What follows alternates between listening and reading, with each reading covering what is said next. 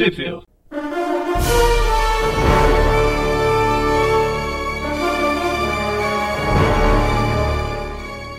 Bem-vindos a mais um Tweep View. Eu sou o Maurício. Eu sou o Gustavo. E eu sou o Everton. É isso aí. E hoje eu tô aqui de intruso nos Tweep View mais uma vez. E agora até rosteando. O pessoal levou a sério o meu pedido quando eu disse que eu queria gravar. Deixaram até pra rostear aqui. Bom, a gente vai comentar aqui então do da minissérie aí Symbiote Spider-Man, número os números 1 a 5. Elas foram publicadas aí entre abril e agosto de 2019. E, pô, onde que elas saíram aqui no Brasil? Aqui no Brasil elas saíram na Venom do número 8 a 11 entre dezembro de 2018, quer dizer, 2019 até março de 2020. Caramba, até assustei aqui. 2018 foi, eita? O Para pessoal ser da publicado agora, né? atrasar. Mas nunca foi adiantado. Há dois meses atrás, então. Dois, três É, tá. meses que terminou na banca aí. Ah, Bem recente. eu fui convidado para esse programa, que a equipe do Tweepview tá completamente descaracterizada, né? Porque ah, ela é uma história que se passa. é, ela é uma história do Peter Dave, né? Que é um grande conhecedor aí da cronologia do personagem, e é uma história que se passa lá no passado, quando, quando o Peter voltou das guerras secretas e tal, com o uniforme negro, e tem várias histórias dessa fase, né? E o Peter David escolheu uma- um posicionamento cronológico ali para encaixar essa história, né? Que a gente vai, vai explicar aí conforme ah, a gente vai comentar, né? eh, página a página da história. eh, exatamente entre quais edições ela se encaixa, para quem quiser ler na ordem aí, saber exatamente o contexto, né, de- dessa edição, para se encontrar aí, né? Uhum. E já queria deixar meu pedido aqui, se alguém da Panini escuta esse programa. Vocês publicaram essa história na revista do Venom. Por favor, atendam meu apelo e façam ela em formato encadernado. Por favor, Panini, nunca te pedi nada. Queria tanto ter esse, essa minissérie bonitinha, encadernado só dela. Mas enfim, Pois vamos é. lá. cinco, cinco edições, né? Dá um encadernado até que, até que interessante, né? Um encadernado tipo aqueles. Fechadinho, bonitinho. É, capa única. cartão, exatamente como aqueles da eh, que saía o Demolidor, que saía outras mensais que eles fechavam, assim, né? É, eles estão lançando recentemente daquele Friendly Neighborhood também. Acho que o Hulk sai assim também. É. Ah, dava, dava pra fazer. Se rolar, você fica bem feliz. Bom, então vamos começando aqui. Primeira O- edição, né? Primeira edição, a equipe criativa vai, vai se manter aí. O Peter David no- nos roteiros, Greg Land nos desenhos e a arte final do Jay Leis- Leisten. Hum, só um comentário, não tá aqui nos créditos, mas essa primeira edição, ela também teve algumas páginas desenhadas pelo Iban Coelho. Ah, sim, é verdade. Ó, tá, tá aqui no, pela mesma edição original que eu importei. Aparece o nome dele, Iban Coelho e Frank da Marta com sequências de flashback. Então vamos lá. A história começa aí com, com o mistério já com o capacete quebrado, caído no chão. Os pensamentos dele, não, isso não devia ter acontecido. Eu já tava finalizado, por que isso tá acontecendo? Eu já tava quase existindo. E daí a gente vê que o Aranha tá lá, ameaçando ele e chamando ele pra briga ainda. Ah, levantei que eu não terminei de bater em você ainda. Hoje eu tô inspirado, só sua cara. Oh meu Deus, o simbionte está deixando o Homem-Aranha violento. Olha aí. tá, tá bem fiel, então. é, só reforçando aí, pessoal, como o Everton Maurício? já comentou. Oi? Acho que caiu a minha. Caiu, caiu. Mas eu acho que Eu, eu tá tinha perguntado do, do título da história, como é que ficou no Brasil. Se é que aparece esse título aí. É, polvo, pode responder? Aqui tá escrito Homem-Aranha Simbionte. Saquei. É, então deve ter ficado assim mesmo. É que é o nome do arco inteiro, né? Mais ou menos. Uhum. É, ela É. foi publicada não como um título, isso como uma minissérie mesmo, né? Bom, podem continuar então de onde você estava. Eu só, só reforçando aí com o pessoal o, o que o Everton já comentou, essa história é um retcon, né? Então ela se passa ali no, no passado do Homem-Aranha mesmo. A ma- É, eu não diria retcon, porque ret- retcon é tipo pegar um fato passado e alterar ele, né? Eu diria que ela é mais no estilo dos arquivos secretos do Homem-Aranha, sabe? Que pega um gap da história e introduz uma coisa ali no meio, né? Uhum. que não tinha antes. Não sei se a palavra certa seria retcon, porque ela não altera uma coisa já estabelecida, né? Ela só acrescenta.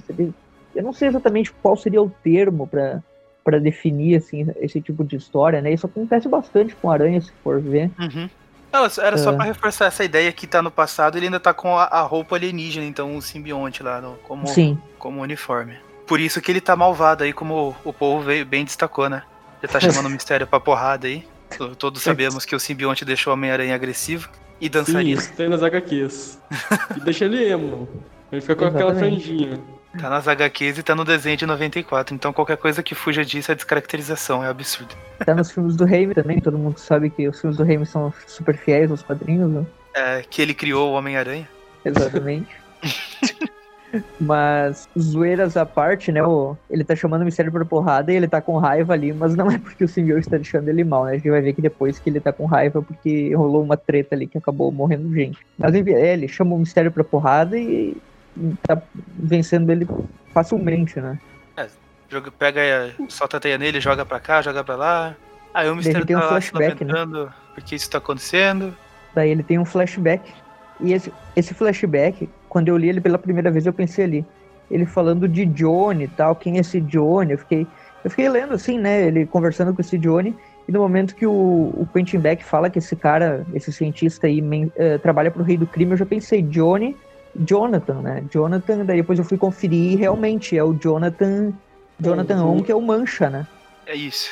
Ele ainda não é o Mancha aqui, mas Não. na cronologia Tá trabalhando tá, tá pra nisso, se tá? tornar. É. É, ele se É. transforma no Mancha, se eu não me engano, um pouco depois do Homem-Aranha ser livrado do simbionte. Isso. Foi um pouco antes. Foi depois um pouquinho, foi mais ou menos ah, na época que o Aranha se separou da Gata Negra ali. Mais ou menos Homem-Aranha 79, 80 de abril, pra quem tem as edições nacionais ele se encontrar. Uhum. Ah, ele tinha sido contratado pelo rei né, pra ah, replicar ah, o poder do manto, né? Que é aquele poder que de abrir um portal dimensional, né? Um portal negro, assim, e no fim ele acabou se transformando em mancha, que tem junto esse poder de portais. Nesse aí, né? ponto é até que a série animada, tipo, manteve bastante assim no material original, né? Não era do manto a tecnologia que o rei queria, mas era daquele aquela abertura de portais lá. E Isso. daí o, o, o Jonathan ficou, On ficou estudando isso e acabou dando no que deu. Sim. Olha no Clássico que deu, acidente né? de laboratório. Exato. Aí Daí aqui ele tá no conversando, né? Isso. Falando que ele trabalha pro rei do crime e que o mistério não é vilão de verdade, que ele é só uma piada. Aí quando o Ah. Quentin Beck tenta falar assim, não, mas eu sou vilão, eu sou muito mal. não sei- Ah, você já ao menos ma- matou alguém? É, já, já matei muita gente. Fica aqui, blefando. Ele. Aqui, ó. Eu já matei sim. Quantos? Você per... Eu perdi a conta e o cara, você é um péssimo ator. Até porque ele era dublê só, né? Ah, aqui rola um retcon, porque é dito que o tanto o Mistério, quanto o Jonathan On, eles trabalham, eles estudaram no MIT, aquele Instituto de Tecnologia de Massachusetts. Ou seja, É, o isso Mistério daí é não um- é só um É, exatamente. Ele não é mais só um técnico de efeitos especiais, né? Alguma coisa ele tem de graduação, pelo jeito, né? É, o que até combina, afinal ele mesmo cria os aparatos tecnológicos que ele tem. Faz Sim, sentido. ele também sabe de química, né? Já deu pra ver em várias edições que ele cria compostos químicos, dissolve a teia, coisas que uma pessoa burra não saberia, né? Então o cara ele tem uma, uma pelo menos robótica e química, ele tem grandes conhecimentos. Então é, é meio só que ele usou isso pra ser produtor de efeitos especiais. Então, sei lá, né? É, aí fica o questionamento se ele é uma pessoa burra. Ah, isso daqui, no caso, realmente foi uma coisa acrescentada aqui que eles são colegas e se conhecem, porque no original eles em nenhum momento eles se encontram, né? Até porque o Mancha e o Mistério aparecem em épocas diferentes, né? E eu achei interessante essa conversa dos dois, mas ao mesmo tempo eu achei, eu pensei assim, será que o Peter David foi olhar todas as histórias do Mistério para esse lance dele não costumar matar as pessoas? E daí eu consegui lembrar de vários momentos dele ameaçando assim as pessoas de morte e não se preocupando muito, assim, tipo, se ia morrer alguém ou não. E eu acho que no meio de tantas coisas que ele já armou, eu não duvido que ele tenha matado gente. Então eu não sei se eu gostei ou não dessa, desse lance dele sentir pena, assim, de matar as pessoas, sabe? Ficou meio. Eu Não achei que que, é- tanto. Tipo aquele negócio lá do, do ladrão, né? Eu não matei, É, quem mata é Deus, eu só, eu só dei o tiro. Exato, ele, ele contratava bandidos, ele agia junto com, com. Ele ameaçava as pessoas, tipo. Ele não era um santinho, né? De jeito nenhum. Ele tava no sistema É. sinistro, pô. É, o negócio é que ele, assim, ele sempre cantou bola de querer matar, matar, matar, mas ele nunca matou propriamente. Tanto que. O Homem-Aranha mata- matou mais do que ele. É verdade. é que as aparições dele, geralmente era ele enfrentando o Aranha e ele tentando ganhar dinheiro em cima da reputação do Aranha e tal. E ele não, não tinha essa, essa coisa de, ah, vou atacar as pessoas e matar pessoas, né? Ele é, nunca foi aquele negócio dele. megalomaníaco, tipo, vou sequestrar a cidade, vou ameaçar o mundo todo. Exato. Os planos dele eram geralmente para conseguir dinheiro na malandragem. Ele não chegava no banco e falava, vou roubar esse banco e tal, e vou matar quem tiver no caminho. Ele geralmente usava a tecnologia dele para tipo, despistar as pessoas ou criar uma trama toda lá que ele ganhasse dinheiro enganando, tipo, como psiquiatra, etc. Esse tipo de coisa, né? Então, de certa forma, até que faz meio que sentido, mas ao mesmo tempo, eu acho que nesse ponto dos quadrinhos, pelo menos, o Mistério já teria matado alguém, nem que fosse indiretamente, né? Ah, mas é, se foi indiretamente, de repente ele nem sabe, né? Sei lá. É, talvez. É, ele criou uma ilusão de um ataque alienígena no meio do centro de Nova York. Lá alguém morreu do coração pelo susto. Ele ficou sabendo. Exato. Daí ele menciona ali, né, que ele vai roubar um banco e tal. O, o, o Jonathan meio que, tipo, ah, isso daí não é grande coisa, é coisa de vilão de série B e tal. Ele fala que ele só quer juntar dinheiro e, e comprar uma ilha no Caribe e que ele vai matar o Homem-Aranha e, enfim, ele tem essas ideias aí pra se, se tornar um vilão mais respeitado e tal. E o Jonathan só dá, só dá boa sorte pra ele, mas não quer entrar na, na, nos planos aí, né? É. O que a gente até comenta aqui, pra que matar o Homem-Aranha se eu posso contratar alguém para fazer isso por mim? Pois é. Exato. Essa Pensamento de, de rei do crime. Essa coisa que ele que vocês comentaram, ele, ele sempre teve esse papo de matar gente, embora ele nunca tenha matado gente propriamente. Ele Sim. nunca se mostrou contra. É, até porque ele tem poucas aparições no geral, assim, né? Parece lá de vez em quando apenas. O mistério é. é Tipo, eu não tenho nada contra matar pessoas, até tenho amigos que matam. Exato. Que bastante amigo. Aqui ele, ele entrega uma máscara, né? Ele chega lá no banco, entrega uma máscara pra mulher, faz uma zoa, zoara, zoeira ali com ela. Né? Preocupado com a questão da pandemia, sai distribuindo máscaras. e todo mundo desmaia lá, né? Com o sonífero dele, ele chega lá, fala que, que a mulher vai obedecer ele e tal, e que é pra ela abrir o cofre lá, ele vai lá, né? Cara, esse todo... diálogo aqui é muito foda. Ele fala, quem é você? Ela fala, quem é você? Ele fala, seu pior pesadelo. Ela fala, você é eu fazendo prova sem estudar e pelada? Ele, cara, apenas abre o cofre. Essa minissérie é cheia desses diálogos que eu acho incríveis.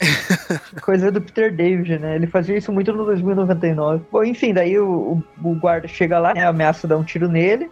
É, o guarda, ele, ele até menciona que ele tava no vestiário lá, por isso ele acabou não sendo afetado aí pela, pelo gás sonífero do mistério. Ele chega lá ameaçando dar um tiro. Ah, pô, bota as mãos para cima. O mistério usa o meme daquele sapinho falando, me obrigue. Aí quando o cara dá o tiro, ele desaparece, vai, ataca ele, o guarda ali pelas costas, dá um nocaute dele, só que ele não contou que ele saindo do, do caminho da bala ia atingir a mulher ali, que estava diretamente atrás dele. A mulher até o, comenta aquela famosa frase do Tom Holland quando ele tá sumindo com o Sr. Stark. Ela fala, eu não estou me sentindo muito bem. Pede desculpa Quando eu vi pro isso, mistério. eu pensei que poderia ser uma referência ou não. Daí eu fiquei meio assim, não sei se foi proposital ou não. Daí ela morre, né? E o mistério fica lá do lado de fora, ele não praticamente não roubou, porque a pessoa falou ali que ah, alguém tentou roubar o banco e tal, as câmeras não pegaram nada pela fumaça. E ele tá lá do lado de fora, abalado que a mulher morreu. E nisso eu pensei, putz, o cara é um super vilão. Ainda assim, até esse ponto da história, eu achei que a coisa tá meio, meio estranha. Depois deu uma melhorada, mas aqui eu achei que ele ficar mal por isso é quase que se equivale ao Doutor Destino chorando pelo, pelo 11 de setembro, sabe? É, mas aí entra aquilo que eu tava falando. Ele sempre cantou bola de matar, matar, mas ele nunca matou alguém propriamente. É a primeira vez. Pois é, mas é, aqui é ele também não matou, ele, ele foi indireto também, né? Ele só saiu da frente, é. digamos assim. Então, mesmo. Pois é, achei, achei que ficou meio estranho ele ficar ali do lado de fora. Ele poderia até ficar meio assim, putz, a mulher morreu, coitada e tal, mas, mas ficar ali do lado de fora num beco e deixar de pegar o dinheiro. Alguém podia chegar nele alguém... e falar: Mistério, a mulher morreu por sua causa. Ele responde: E daí? Eu não faço milagre. Um, faço ilusão, não faço milagre. Eu sou Beck, mas não faço alucinação. Fácil, inclusive. Bom, daí tem o Aranha, né? Levando ali um quadro, né? Que a gente vê na mão, que tá embalado. Ninguém sabe o que é aquilo ainda. E daí o. Tem uma cena dele pulando né, nas torres gêmeas. E isso foi explicado pelo Peter David no fim, no recordatório ali, que ele quis colocar as Torres Gêmeas na história para para quem ainda não se ligou que é uma história que se passa lá no passado, a, as Torres Gêmeas estão de pé. Então ela não é uma história atual, né? A pessoa já, já coloquei isso na cabeça. Ele, ele achou um método meio, digamos, inusitado de fazer isso, né? Pegar, não, vou botar as Torres Gêmeas aqui, porque a ideia a pessoa vai entender que não é de agora, de jeito nenhum. E é legal porque é, mas... ele até comenta sobre, sobre essa página aí, porque ele e o editor lá, o desenhista, ficaram pensando, pô, e aí a gente coloca, não coloca? Porque é, isso mexe muito com as pessoas ainda, né? Cara, e daí último... eles decidiram arriscar. É tipo aquilo que estava sendo dito no último episódio que estreou, pelo menos essa semana que a gente tá gravando, de Rick Morty, que os caras eles têm a oportunidade de destruir as torres gêmeas, alienígenas lá eles resolvem não destruir porque pega mal, Mas em compensação eles destroem uma Pearl Harbor. Ah, aí pode. Já faz mais tempo, aí, né? Segundo, é. segundo eles, aquilo Depois ali de... deu classe ao humor deles. Depois de 100 anos, dá pra zoar das tragédias que mataram milhões, né? Porque, tipo, tem gente que zoa a tragédia aí da Idade Média e coisa em, em liga, tipo, depois de um, de um, tempo perde a validade né, da, da zoeira. Daí a gente vê ali que ele tá lutando, né, com o, o Mosca, né, que é outro vilão aí dessa época. Se eu não me engano, o Mosca ele só vem a morrer depois, né, lá no início dos anos 90. Se eu não me engano, é, o carrasco do anos... crime, né, que mata ele. Eu acho que foi no final dos anos 80 mesmo. Acho que ainda nos anos 80 a época. Ah, é verdade. Mas... Isso aconteceu naquele Super Almanac Marvel 2 aqui no Brasil. Eu lembro que ele morre o ali. O melhor encadernado que... que... o Aranha já teve no Brasil. Não lembro se a página dele foi cortada ou não, mas ele morre naquelas histórias daquela época ali. Mas depois ele volta. É isso. Todo mundo sempre volta. Exceto o Gwen e Gwen Stacy. Esse só volta como um clones ou como, ou como universo alternativo. É. é. Uh... E, hoje, e hoje em dia, Clones é quase uma ressurreição oficial. É, vídeo X-Men, né? Uhum. Estão lá lutando, lutando. O Mosca vomita um raio ali pra atingir o Aranha. É, ele vomita ácido. É. O Aranha solta teia na cara dele. Esse desenho do Greg Land fez o cara parecer que tá cuspindo um raio mesmo, né? Parece uma eletricidade aquilo, é. que é o ácido. Ficou meio bizarro essa. Mas o desenho do Greg Land me incomoda um pouco, não sei, não sei porquê, assim. Ele, para mim, é o mesmo caso dele. do Albucema. Eu gosto quando ele faz o, o personagem uniformizado, não gosto quando ele faz o rosto. Exato, mesmo. eu ia comentar isso. O rosto dele fica meio zoado. O é... Salbucema, pra mim, so, sofre dessa mesma coisa, cara. É, tem um, uma coisa a mais o Salbucema que eu acho que é um pouco da arte final também, principalmente daquela fase dele com o Jerry Conway, que ele não usa muito sombreado, sabe? O uniforme do Aranha é vermelho e azul não tem praticamente sombra em quadrinho nenhum, sabe? Uhum. Fica muito. Como é que eu vou dizer? Sei lá, fica meio parecendo cartunesco. Não tem profundidade, né? É, estranho. Mas enfim, o Aranha derrota ele facilmente derrubando um, uma, uma torrezinha ali da, de cima da. Derrubou da, a torre da, das Torres Gêmeas. É, uma torrezinha das Torres Gêmeas, né? E Tecnicamente não foi o Aranha que derrubou, foi o ácido que o Mosca jogou que derrubou o negócio. Então Isso, se matasse o Mosca, não seria culpa dele. Daí, enfim, o Aranha derrota ele, vai ver ali o que, que o cara tava tentando roubar, né? E era uma obra de arte conhecida como o Grito, né?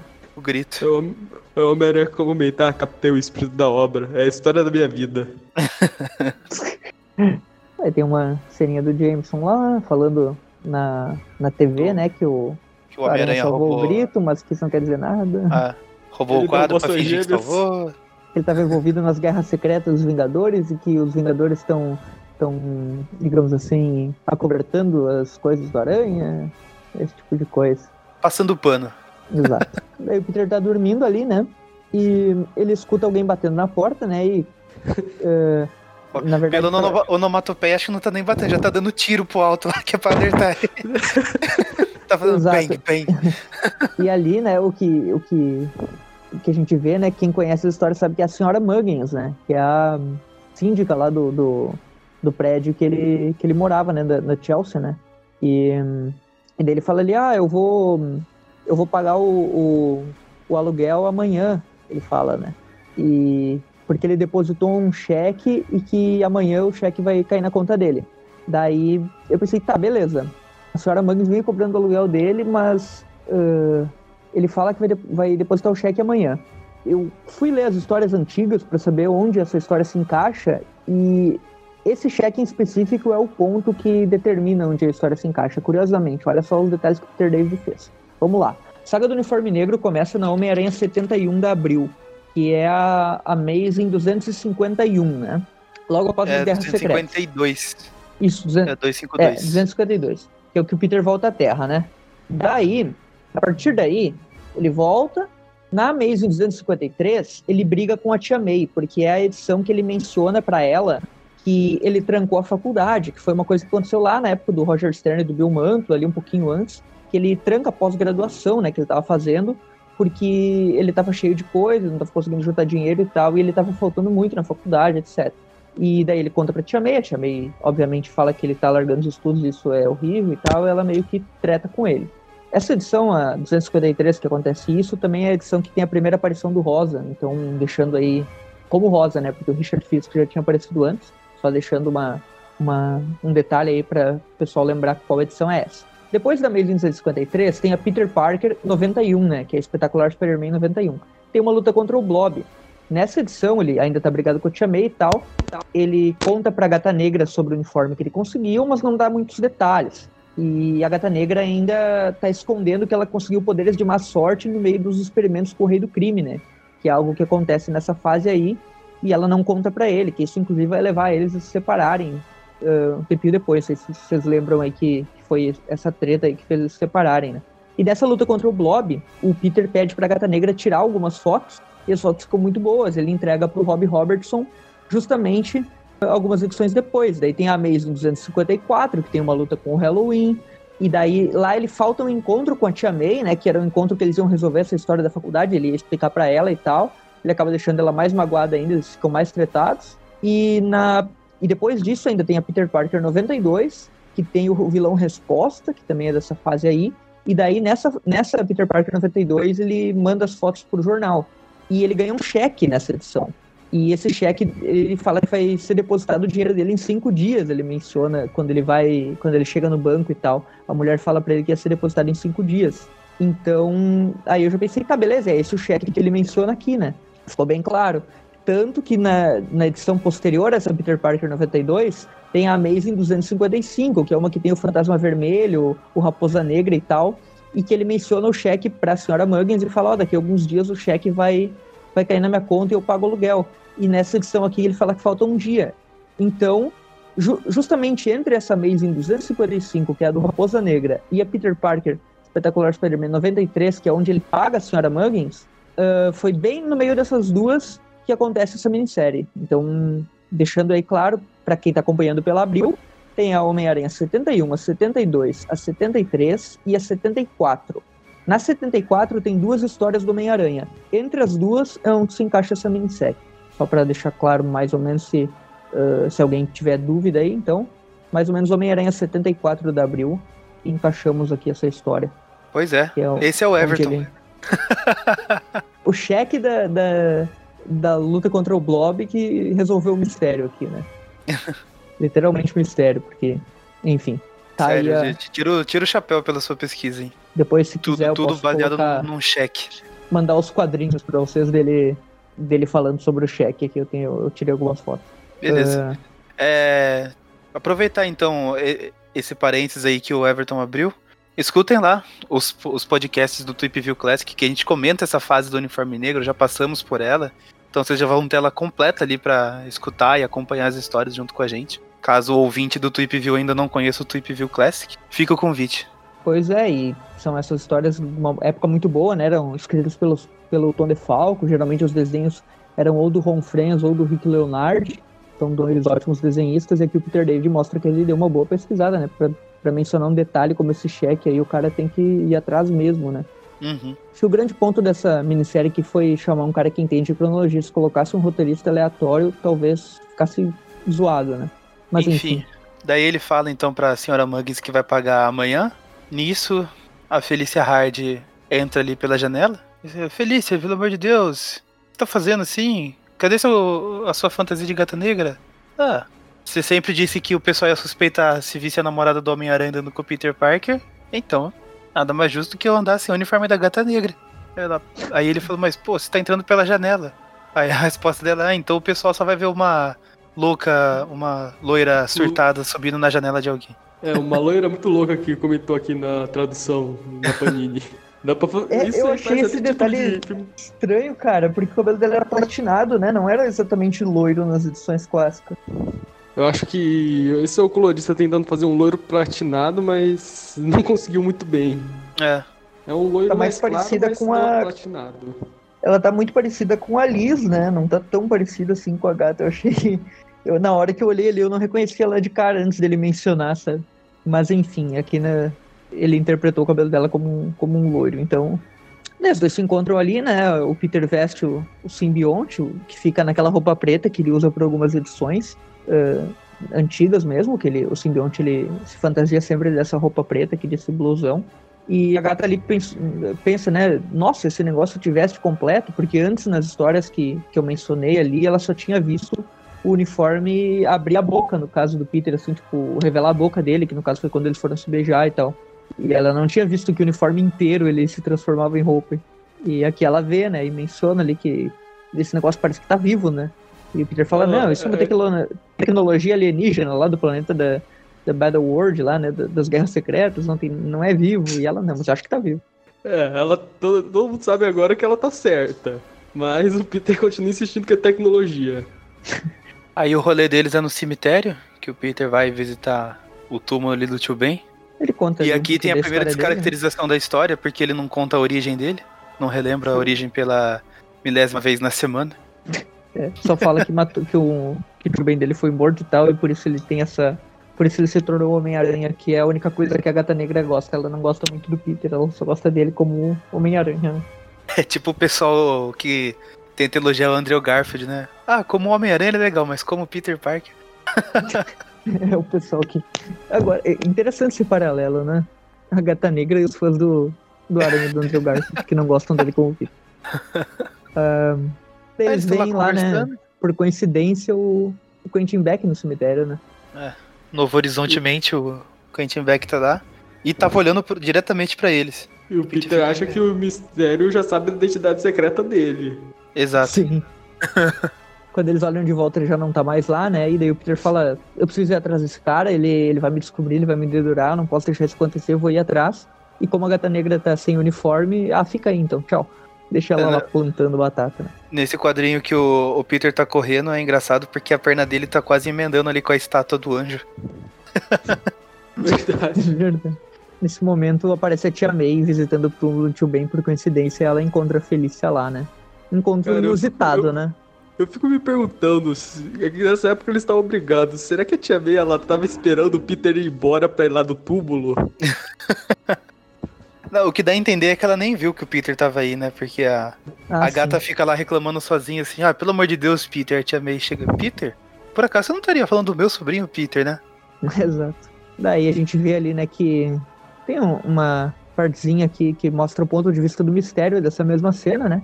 Que ele Uhum. tá no túmulo lá da mulher que morreu por causa dele, né? Ele fica lá falando, ah, eu não, eh, eu não sou um super vilão tão mal, porque eu só faço meus truques e tal, mas não queria que ninguém morresse. Eh, eu vou desistir disso, porque eu não quero que ninguém morra. Daí eu fiquei pensando, puta que pariu, mistério. Eh, quem conhece sabe que depois dos anos 80 ele continua como vilão por umas duas, três décadas. Eu acho que até hoje ele é, ele é vilão, então Ah, mas fiada, né? é, é igual o, o Raposa Negra, né? Não, vou me aposentar, não sei o que, esse é meu último crime. Sempre roubando. né? É, e detalhe que depois ele meio que adquire um gosto por sangue, porque lá naquele Diabo da Guarda ele também mata e não tem a menor piedade. Ah, não, parece que depois ali dos anos 90 ele surtou total. Ali na época da- da- do próprio funeral pro Octopus lá, ele já tá todo mais maquiavélico e maluco, manipulando seu sexteto à torta direita. Ele fica bem mais ligadão depois disso daqui, né? Por isso que É. virou amiguinho do Mephisto depois lá quando morreu. Pois é. Daí ele vê o Peter naquela mesma cena que o, que o Peter percebe que ele tá olhando pra ele, né? Na verdade ele tava olhando pra Felícia, porque ele confundiu a Felícia com a mina que morreu, já pensou que tava vendo coisas ali, né? As duas eram loiras platinadas, entre aspas. Sim. E daí ele decide sair, né? No momento que ele tá lá no- na sua base, né? Que é um, um apartamento dele lá, ele tá colocando o uniforme, fala ali que, que ele vai voltar ao seu trabalho de, de efeitos especiais e que vai deixar pra lá as coisas super vilão. Nesse momento aparece o Aranha puto com ele, né? Pensando, ah, descobrir uma identidade, eu vou descer o cacete desse cara. E daí já começa. E a gente tem a cena que a gente viu lá no começo. Exato. Começa a história. porradaria, porrada, porrada. E daí o, o Aranha fala que viu o túmulo lá e era uma mulher que foi, mor que foi morta ali no, no, no roubou o banco. Então só pode ser o mistério que matou. Então agora vai pagar por isso. Basicamente, esse é o raciocínio do Aranha. Aí o mistério, vendo isso, vendo que o Aranha tá nervoso lá, fica. Pensa rápido, pensa rápido. Não, era, era, era minha irmã. Aí o Aranha fica assim, meu Deus, me, me desculpa. Aí o mistério. Não, não sente não, mas vai sentir. Assim, ele fala, eu sinto muito. E ele fala, é, não, realmente. Daí ele pega e explode uma. uma um explosivo ali que tá farmado já no local, né? Ele só pega a parte do botãozinho ali explode tudo, né? Aí o Aranha vai tentar saltar pela janela e. Janela falsa. Dá de cara na parede. esse, esse truque o Mistério aprendeu com o Goiote. Exato.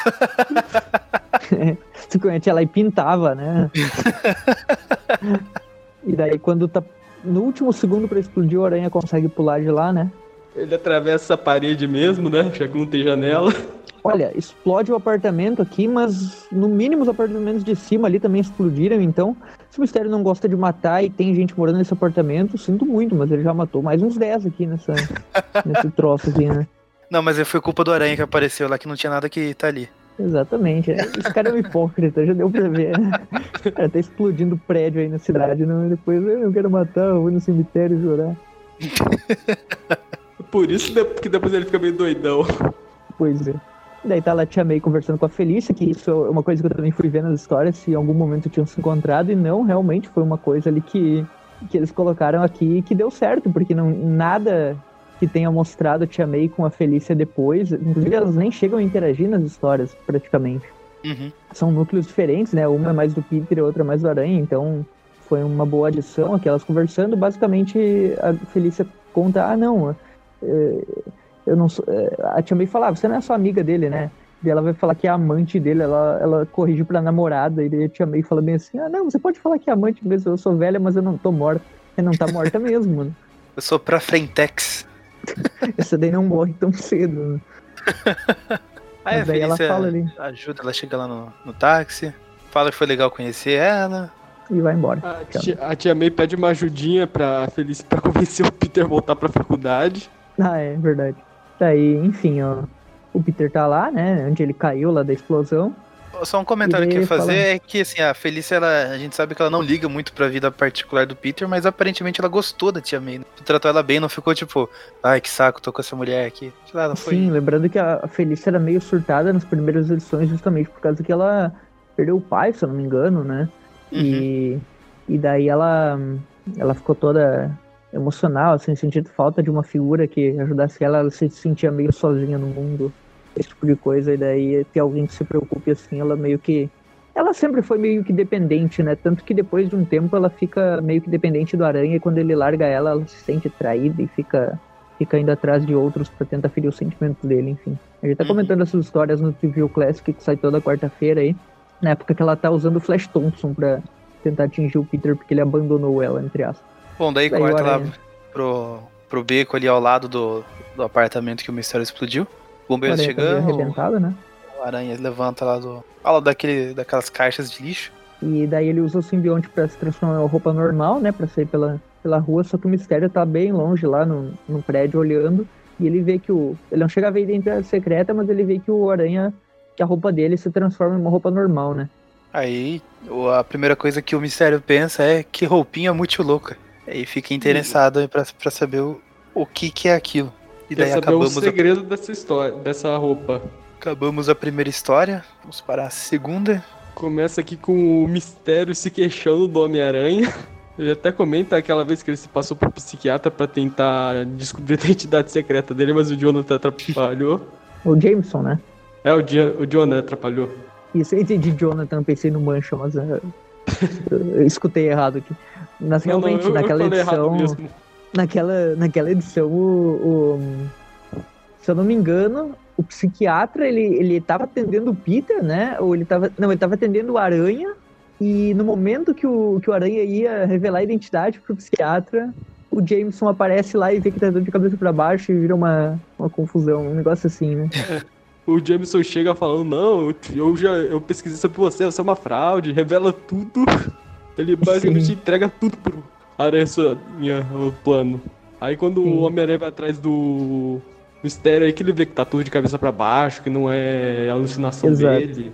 O Dr. Reinhardt era a identidade secreta do, do Quentin Beck naquela época. Daí tem uma ceninha de um filme lá sendo gravado, só que o, o vilão ali do filme, né, um dos personagens, ele é ele é meio que um mutante, né? Ele não controla a força direita e arrebenta os caras lá. Ele arrebentou um dos atores principais e o, o diretor fica putaço com ele, né? Diretor aí que até lembra um pouquinho o Steven Spielberg, né? Bonezinho, essa barbinha branca. Será que é proposital? Eu não sei, mas se for, não, não vai ser a última vez que o Steven Spielberg é referenciado aqui, né, ne- nessa minissérie. É verdade.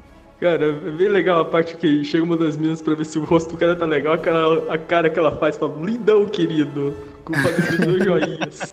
Tipo, obviamente não tá bem, não tá lindão. É, O cara, ele. Nos cinemas tem aquela técnica, né? Pra dar soco, que tipo, o soco chega muito perto, mas o cara vira o rosto na hora, né? Um negócio assim. E que eles usam, né, como técnica de filmagem. Só que esse cara é completamente, é um ogro, né? Tipo, o cara é maluco, ele dá o soco e arrebenta a cara do outro, né? E no fim chama a segurança, ele fala, não, beleza, então eu vou embora, eh, já que vai me demitir, né? Ele chega lá na, no quarto dele, lá, né? E no momento que ele chega lá, tá lá o mistério. Você falou que tem essa técnica aí que o pessoal vira o rosto meio que na última hora, mas tem ator que pega e fala assim, não, pode me bater mesmo, que foi o caso lá do Heath Ledger com o Coringa, naquela cena do interrogatório Ah, dele com o Batman. verdade. O pessoal fala que ele pediu pro, pro Christian Bale, ah, me bate de verdade mesmo, dane-se. Pois é, alguns atores entram demais no personagem, né? Pra dar mais ver- eh, veracidade à atuação, né? Sim. Ah, e não, não, mistério- não é só esse caso, já ouvi falar de outros também, que esse acaba sendo um pouquinho mais famoso. Cara, eu fico imaginando se o Heath Ledger falou isso, mal, bate bater de verdade, e o Christopher Nolan pediu, sei lá, um, pra gravar essa cena umas 5, 6 vezes, imagina. Aí já tá zoando também. Não, vamos de novo, só pra ter certeza. Daí o, o mistério ele chega lá, né, no, no, no quarto do, do cara lá e fala: ah, Eu gosto o dessas entradas triunfais, né, do mistério, tipo, sempre a capa esvoaçando, assim, os braços cruzados. Eu sou o mistério. E daí o pessoal não leva a sério, né? Tipo, Esse cara aqui até zoou. Tipo o Rei Mistério, aquele cara de luta mexicana. E daí o mistério faz umas ilusões aí de dinossauro e coisa, e polvo, umas coisas doidas lá. O cara fica, tá, beleza, então, eh, ótimos hologramas, mas o que, que você quer afinal, né? E daí o, o mistério fala, ah, se você não acredita nos meus hologramas, é porque o cara, ele, ele é durão, né? Ele não tem medo dessas coisas. Daí o, É, o, geralmente o as pessoas comenta- ficam meio malucas, né, com isso. O cara comenta aqui, ó, hum, belos hologramas, mas eles não enganam ninguém no nosso ramo, amigão. E exatamente, ah, não, não engana ninguém. E daí o mistério, tá, beleza, então pega esse dinheiro aqui, eu te pago, trabalha pra mim. No momento que o mistério entrega o dinheiro, dá pra ver que o dinheiro é uma ilusão e o cara não percebe, né? Tipo, muito trouxa. daí o. E daí ele fala, ah, beleza, então qual é o meu. Qual que é o meu trabalho aqui, né? E daí o mistério fala, ah, não, é que eu percebi que você não é um homem normal, Alan, que é o nome do cara, né? Sua pele é impenetrável, sua velocidade e força são superiores a um humano comum. E daí ele fala, "É, eu não sabia disso. É, Quando eu era muito jovem, é, me chamavam de freak, deve ser tipo estranho e tal. E daí e ele arrebentava a cara de quem ficava fazendo bullying com ele, basicamente. Acho E daí ele justo. fala, e daí ele fala, não, você não é um, um freak, né? Você não. é, É uma aberração, você- uma isso, coisa você assim, não é uma nesse aberração.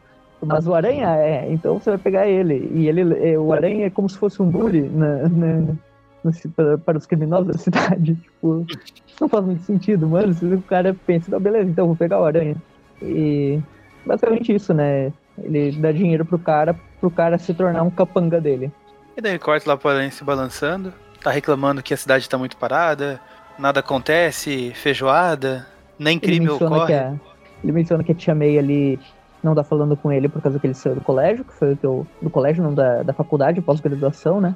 O college em inglês, eu con- confundo às vezes. Ele menciona isso, né? Que é aquela briga que eu mencionei eh, na parte da cronologia ali, né? Demora um pouquinho pra ele voltar a falar com a Tia May.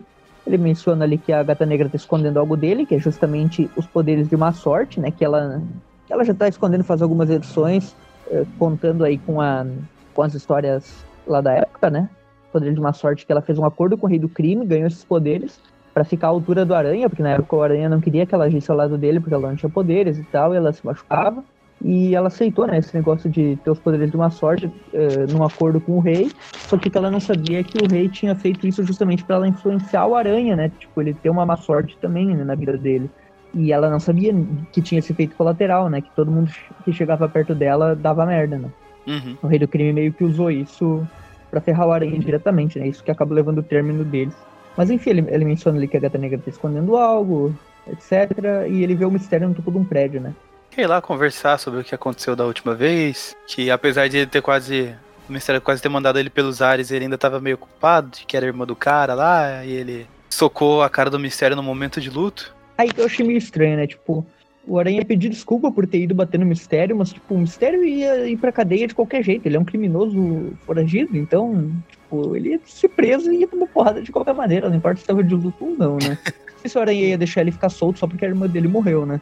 Eu fiquei meio assim, o que exatamente o Aranha queria? Queria pedir desculpa pro mistério e falar, não, beleza, fica solto aí. Será que era isso?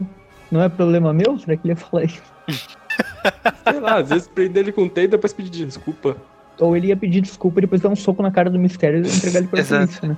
Desculpa por antes e pelo que eu vou fazer agora. O... Daí o mistério tá vendo ele pela uma sala de monitores, né? E nesse momento o Aranha vai atacar ele no meio da, da névoa, né? E no meio da névoa surge o, o Alan, né? Que agora ele tem um pseudônimo. No original ficou Hard Rock. No, no, no Brasil eu não sei como é que ficou traduzido exatamente. Aqui ficou traduzido como Rochedo. Interessante, acho que não tinha nenhum vilão com esse nome. Hard rock, que por sinal é um estilo musical muito bom. Recomendo. Pois é, agora que eu, que eu notei que é. Também é um ótimo restaurante, Hard Rock Café. Ah, eu nunca fui. Mas dizem que é bom. Daí esse cara tá lá, né? Ele, ele tem uma resistência acima do normal, a aranha tenta dar porrada nele, mas ele é tipo o lápide, né? O, o, o lápide quando tem aquela pele vulnerável, que a porrada não adianta, né? Uhum. O Homem-Aranha quase quebra a mão, só te dá um soco nele. Ah, ele fala que é como socar uma parede ou o Colossus. E daí vai, o o- cara co- enche o aranha de porrada também, chute, soco. O aranha vai ficando até atordoado, meio sem rumo. Ele tenta se prender o cara com teia. Daí o cara fala assim: Ah, minha roupa é feita especialmente pra sua teia não grudar nem nada. Coisa do mistério, né? O cara comenta. Daí o aranha. A roupa é especial, a teia não gruda nela, mas meus chutes, mas meus golpes grudam bem na sua fuça. E ele nocauteia a aranha ali, até com uma certa facilidade. De repente ele saca uma arma, põe na cabeça dele pra estourar os miolos do aranha. Aí o simbionte começa a, a agir, né? Ele meio Exato. que sai do. Tira uma parte dele ali do corpo do, corpo do aranha e começa, Tentáculos. é, e começa a se enroscar ali na arma, subindo pro braço do cara. Aí o cara fica assustado assim: O que tá acontecendo? Mistério, me ajuda. Tipo aqueles caras de pegadinha, ô produção! Quando começa a dar merda, É o Volanda. ô produção! E o Aí o mistério, mistério o tá vendo produtor tudo, tá assim. só olhando lá, ó, nossa. Meu Deus, o que tá acontecendo? Continua E aqui gravando. o, ele usou E- uma técnica que, como o Venom, ele acabou usando várias vezes depois, né? Que, Sim, tipo, mas- como o Venom, o Venom manda simbionte pela, pela boca dos caras direto pra matar os caras. É a Marvel que fica forçando o Venom goela abaixo dos leitores. Metáfora aqui né, no quadrinho. É. E basicamente Aí o isso, né? o- entra pela boca e explode a cabeça do cara por dentro. Exato. E uma cena muito parecida com essa do Dragon Ball, com o Majin Buu matando um, um carinha lá desse, desse mesmo jeito aí. Ah, é só que verdade. vez de- só que em vez de explodir a cara, ele explode o cara inteiro mesmo. É. É o cara que matou o cachorrinho do Mr. Satan, só pra quem quiser. E- e assim- agora. Tentou matar, o cachorrinho sobrevive. Eu, eu não lembro, o mas cachorro, acho que é assim que o, o Homem-Aranha morre no Zumbis Marvel, né? Que ele perde pro Homem-Areia. Ah, é, o Homem-Aranha entra Ah, é, tem e isso depois sai também. pelo estômago. Daí o. E, O e Aranha nisso tá o Peter tá desmaiado ali, nocauteado, né? Não tá vendo nada. E o Mistério também não viu nada, porque ele vomitou dentro do seu, do seu aquário ali, né? Daí, nesse momento, a gente vê a sala que ele tá lá, né? Porque o rei do crime explode uma porta com um soco, chega lá e não tem mais ninguém. O Mistério já vazou, né? Na verdade, ele menciona ali logo depois disso que ele roubou justamente um, uma das salas do rei do crime, porque o rei do crime tem câmeras por toda a cidade e ia ser muito útil ele usar aquele, aquela base ali, né? Aí ele tá lá no telhado, chocado, se lamentando que o que foi visto não pode ser desvisto. Nisso aparece o, o O que, Jonathan foi, o que foi vomitado não pode ser desvomitado. Imagina desvomitar uma coisa, que coisa mais nojenta ia ser pior que vomitar, né? Caralho. Imagina Caralho, agora um eu lembrei de desvomitamento. Cara, agora eu lembrei de uma cena nojenta do Uma Família Pesada, que o tempo tá invertido e passa aquela cena da clássica deles vomitando. Só que é tudo eles desvomitando. Nossa. Meu Deus. É que o- o- Você vê que até a o- fivela ali, os olhos da fivela do mistério estão meio tipo cara de enjoada, sabe? Tá com a cara meio verde, né? É, Daí o Jonathan On, né, que é o futuro mancha, aparece lá em cima e menciona ali que "Ei, você não devia estar aqui e tal, eu vim aqui pro telhado pra fumar e acabei encontrando você aqui. Daí o Mistério fala que não é pro Mancha contar nada, pro, pro Mancha, pro Jonathan On, que ainda não é o Mancha, pra ele não contar nada pro Rei do Crime e tal, eh, mas que ele vai conseguir algo eh, pro Jonathan On que ele vai se interessar, que é algo que tem muito poder e que ele acha que vai capturar. Basicamente ele tá falando do simbionte, né? Aí o, o Jonathan faz aquele meme do Willy Wonka apoiado no braço, falando, hum, conte-me mais. Verdade, cheio de meme essas edições aqui. E aí acaba a edição número 2. Agora vamos pra terceira, mesma equipe criativa. Cara, é, uma coisa que eu queria comentar é que eu gostei muito das capas que eles colocaram nessa minissérie, exceto a número 4, que eu achei que foi a capa mais feinha que teve. 4 é. Deixa eu ver como é que é a capa da 4. Deixa eu ver se eu consigo carregando aqui pra. É uma que tá o, o mistério sendo envolvido ali pelos tentáculos do, do simbionte. É meio zoada mesmo. É. Essa daqui da 3 seria interessante pra encadernado, achei bem legal. Sim. Me lembrou um pouco as capas da Spider-Gwen.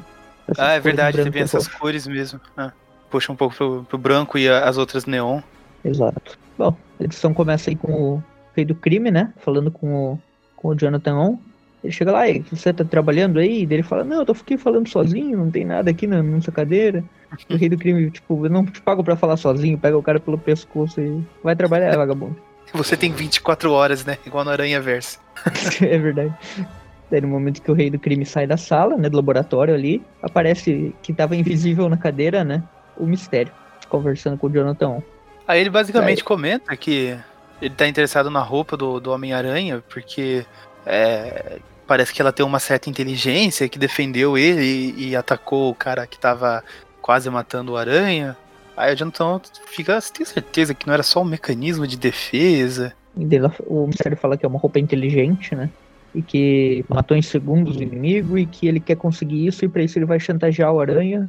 Ah, basicamente o, o Jonathan On fala que, que chantagear o Aranha seria complicado, mas talvez chantagear a namorada dele, né? A Felicia Hard, Gata Negra, seria mais fácil, porque daí eles. ah, o, o Jonathan On ele tem uma dívida com a Gata Negra, né? Que é justamente esse negócio do rei do crime, que ela ganhou poderes por ele. E o, o Aranha não pode saber que a Gata Negra fez um acordo com o rei do crime, então eles já têm uma coisa pra chantagear ela.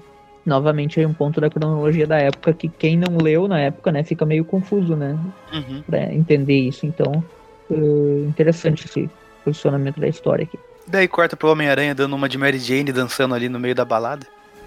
É tipo uma apresentação, né, um negócio assim, é, que as pessoas Parece olhando muito lá, aqueles quadrinhos da Mary Jane, tipo, sei lá, carnificina total. A cidade inteira morrendo e ela, ah, vamos pra balada, vamos dançar. Só pra Sim. informar, parece que aqui tá tendo a peça Cats, da Broadway. Ah, é verdade. Que inclusive teve filme ano passado. E que filme, hein? Nem vi esse negócio. Fez bem. É, continue Aí tem assim. uma... o Aranha tá lá, né? O Electro invadiu esse show aqui, né? E basicamente o Electro tem um histórico em invadir shows de TV, né? Tem aquele lá da época do John Romita, que ele invadiu uma rede nacional lá. É, lá no- quando eu tava lendo, eu até achei que fosse, fosse esse episódio aí, essa história. Que ele invadiu a, É. a rede de TV lá, mas aí eu, eu lembrei Aquela é que era antigona, antes, né? né? É. E, e depois teve a do Devorador de Pecados, da volta do Devorador de Pecados, que ele também foi na TV enfrentar o Aranha. Então, Uhum. eh, o, o Electro tem histórico disso, né? E, hum, vamos lá, daí o, Invadir o Electro enfrenta o Aranha lá, né? Eu só queria comentar rapidão que é, foi bem legal da parte do Peter David trazer de volta o Electro, que pelo menos nas edições atuais ele anda bem sumido porque ele está ocupado morto. Eu Ah, ele... Ah, estão usando a, a, a garota. A né? Electro. Electro. É. No, no MC2 lá da Garota Aranha já tinha Aftershock, né? Que é a filha do Max Dillon. Ahn, mas enfim, Ah, e só O lembrando Aranha- que o, o, o mistério não, o Electro ele invade esses lugares públicos assim, apresentação e TV, porque ele quer ser notado, né? A gente sabe bem disso. Pô, ah, claro, isso com certeza. É o que ele motiva quer aparecer nos outdoors, né? Exato. Pô, E no momento que o Aranha rouba o lugar dele nos outdoors, ele fica puto. Exato, afinal é aniversário dele, né? Enfim. meia. Ah, mas é, é interessante aqui, né? Só antes de comentar como o Aranha derrota ele de um modo criativo, o, o Electro, nessa história, o último confronto dele com o Homem-Aranha antes disso tinha sido na fase do Roger Stern, em uma história que o Homem-Aranha entra pros Vingadores pela primeira vez. Que o Electro tá lá numa ganguezinha junto com o Rino, com acho que a Rocha Lunar também tá no meio. A Rocha Lunar e o Blackout. Isso, é o Blackout. E daí ele, o Aranha enfrenta eles, enfim. Aquela foi a última que É. o Electro apareceu. E daí depois É que disso o o- Electro também demora um tempinho pra aparecer de novo. Então foi bem usada a escolha aqui. Eu lembro do Electro aparecendo, assim, nessa fase, lá no, no casamento. Na história do casamento, que começa com o, o Aranha prendendo ele, né? Isso, verdade. Eu acho que inclusive depois dessa daqui pode ser a do casamento, a próxima aparição dele mesmo. Daí depois tem aquela do Devorador de Pecados, etc. Aham. Ele já tem várias depois. Daí, enfim, o Aranha basicamente vê um dos seguranças lá fumando. Ele fala pro cara não fume, não use drogas, rouba o cigarro do cara e usa o cigarro pra ativar o sistema de incêndio, né? E daí o a, começa a sair o sistema de incêndio, né? A água começa a cair lá e dá um curto-circuito no Electro. Detalhe que o cara que tava fumando, ele ainda fala, não, nós, nós cuidamos do cara. A gente cuidou dele. ele dá. Quer ter uma moral com as atrizes ali, né? E falando em Cats, cortamos ali pra Gata Negra junto com o Aranha ali, se balançando pela cidade. O cabelo dela tá branco aqui, curiosamente. Eu acho que É. tinha um negócio nas HQs que quando ela coloca máscara, o cabelo dela fica mais claro. Eu não tenho É certeza. na, na série animada que eles fizeram isso. Sim. Que ela meio que ativa os superpoderes dela de Gata Negra e o cabelo dela fica branco. Aqui, curiosamente, o colorista decidiu fazer da forma correta. Então, é que eles pensaram assim, ah, o Quentin Beck tinha que confundir ela com a moça loira lá, então vamos fazer ela loira também. É. E daí agora que a moça loira já não tem mais relevância na história, vamos voltar ao cabelo normal dela. daí o... A gata tá conversando com o Aranha ali, né? Ele fala que queria falar pra, pra Tia May que ela queria que ele contasse que ele é o Aranha pra Tia May, só que ele fala que isso acabaria deixando ela ela já é doente, né? Então ela poderia, o choque poderia levar ela pro hospital. E ele não é mais um adolescente, já passou tempo demais como aranha pra falar agora. Já Já passou tem um timing. E daí a Gata Negra fala, né, que encontrou e conversou com ela e tal, e que, e que ela foi bem legal com ela. E o Aranha fica falando, "Não, não vou contar, não quero saber disso, não vou misturar as coisas.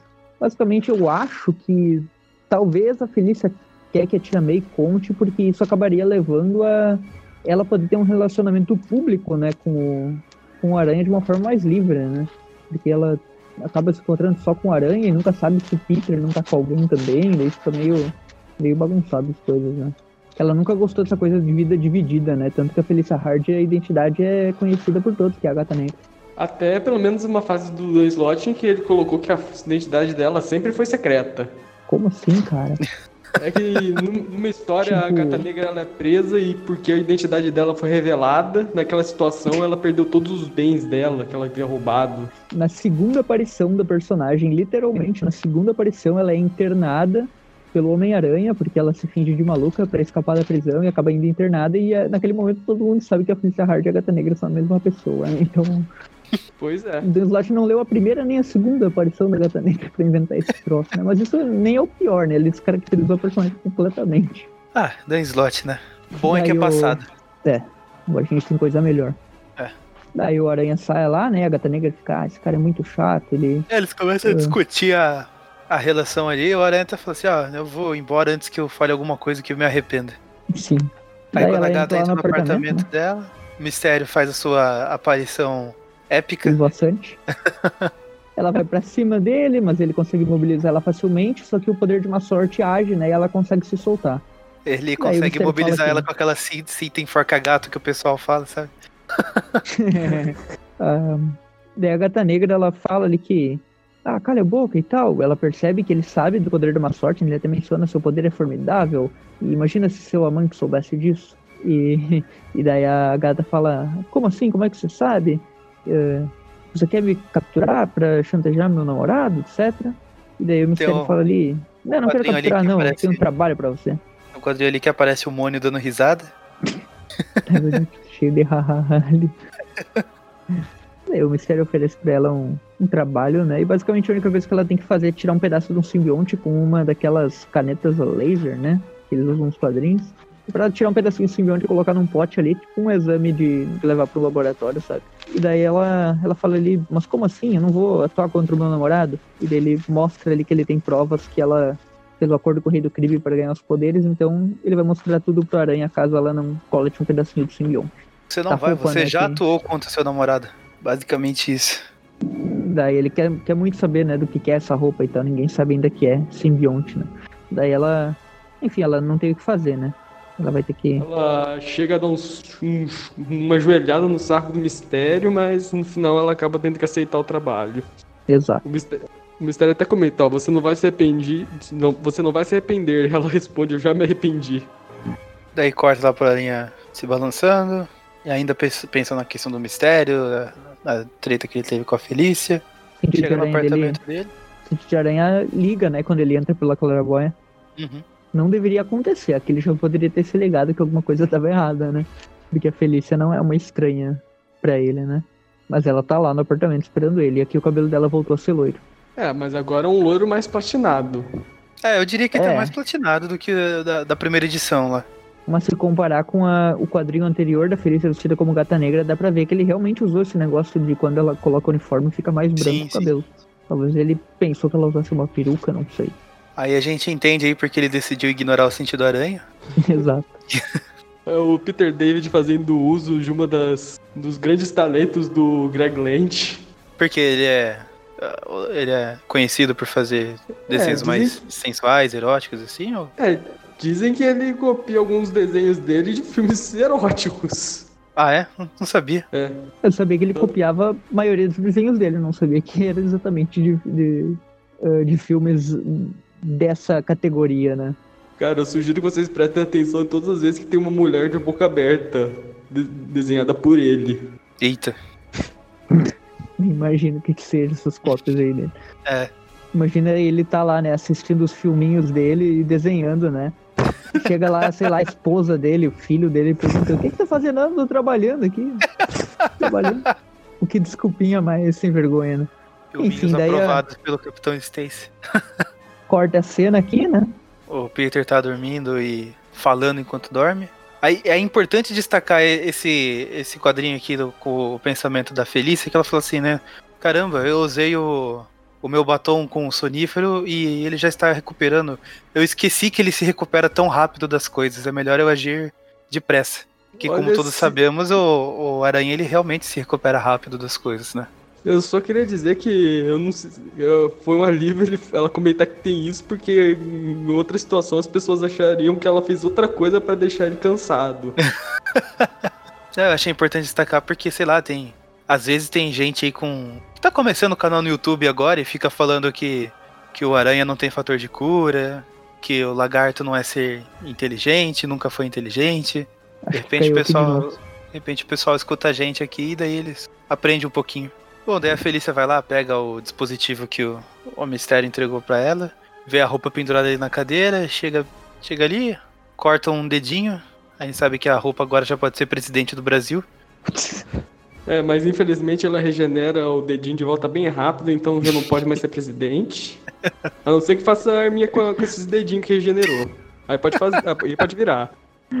Daí o, a gata negra já vai, vaza dali, né? E fala que só tá fazendo isso pra proteger o relacionamento. Então ela tá fazendo a coisa certa. Isso não é errado, isso não é errado. Nem ela acredita nisso, né? Já sai dali. E quando ela sai, a roupa já sai do. do- A roupa fica viva, né? Digamos assim, se, se transforma no alien e já toma o corpo do Peter enquanto ele tá dormindo.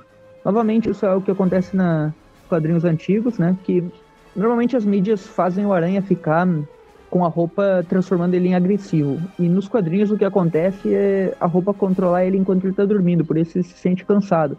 E nesse momento que a roupa tá controlando ele, ele fica bem calado, não fala nada, né? Porque ele tá dormindo, obviamente a roupa tá tomando o controle dele. Ela precisa, digamos, de adrenalina e tal para se alimentar desses hormônios. Ah, no desenho espetacular isso acontece um episódio inteiro dele enfrentando esses sinistro dormindo, né? Uhum. Derrotou Basicamente. seis de olhos fechados. Basicamente o que acontece aqui, né? O aranha já. A roupa já pega ele enquanto ele tá dormindo, né? Ele já sai como aranha pela cidade. Termina aqui nessa terceira edição, né? Só que tem um pequeno epílogozinho ali de uma página de um cara andando num ônibus e um cara do lado dele tá se lamentando que a vida dele tá uma droga e tal, e que ele quer começar de novo. E esse cara aí que tá. Parece um, um cara com uma câmera, né? Que ele é que tá ali escutando os lamentos. Ele fala: Ah, eu quero começar minha vida de novo e tal. Estou procurando por algo incrível. Daí ele olha, tem Homem-Aranha e tal. Uma paginazinha que basicamente não tem muita relevância para nada, né? Na verdade, vai ter relevância, que isso aqui é, é meio que um prelúdio de, uma, de um one shot que vai ter do Absolute Carnage, da carnificina absoluta desse título. É que, que assim, esse carinha dessa... aqui, né? Esse carinha, é. ele, digamos que ele é um personagem antigo que não tinha relevância nenhuma, os caras pegaram para inventar um backstory para ele. Maurício, não sei se tu lembra da, da, dos views lá do Uniforme Negro, que o simbionte, quando escapa lá do Quarteto Fantástico, ele toma um cara e, e fica usando um cara para ir para lá e para cá, sim, depois ele larga sim. o cara e vai pro apartamento do Peter. Esse basicamente uhum. é esse cara aqui, então os caras quiseram criar um backstory pro cara. Ah, caramba. Ah, por isso que já tem a relação dele, isso destacaram tanto ali o prédio do Quarteto Fantástico, que é, acho que é pra fazer essa ligação, então. Que tá aí Pode o cara, o, o, Aranha e o, o Quarteto ali. Uhum. Ele foi Detalhe que é uma pra... história bem legal. Quando sair, eu recomendo que leiam. Provavelmente vai estar naqueles encadernados da Carnificina Absoluta que a Panini anunciou.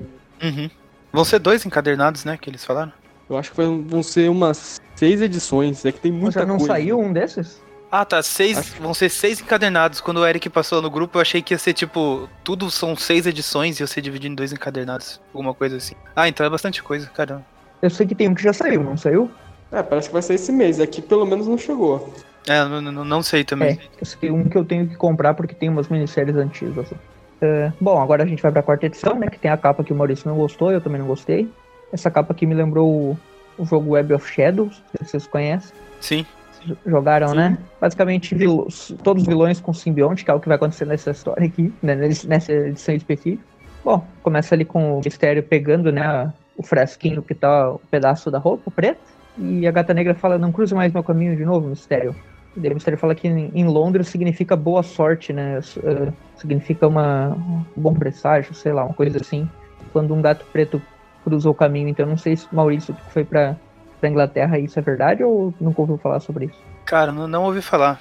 Eu tava muito ocupado observando a Torre Eiffel. Junto com o Strazinski lá, assim, é. conversando, batendo um papo, né? Observando a Torre Eiffel lá Tava ajudando lá uma grávida loira lá, e um cara com cabelinho de.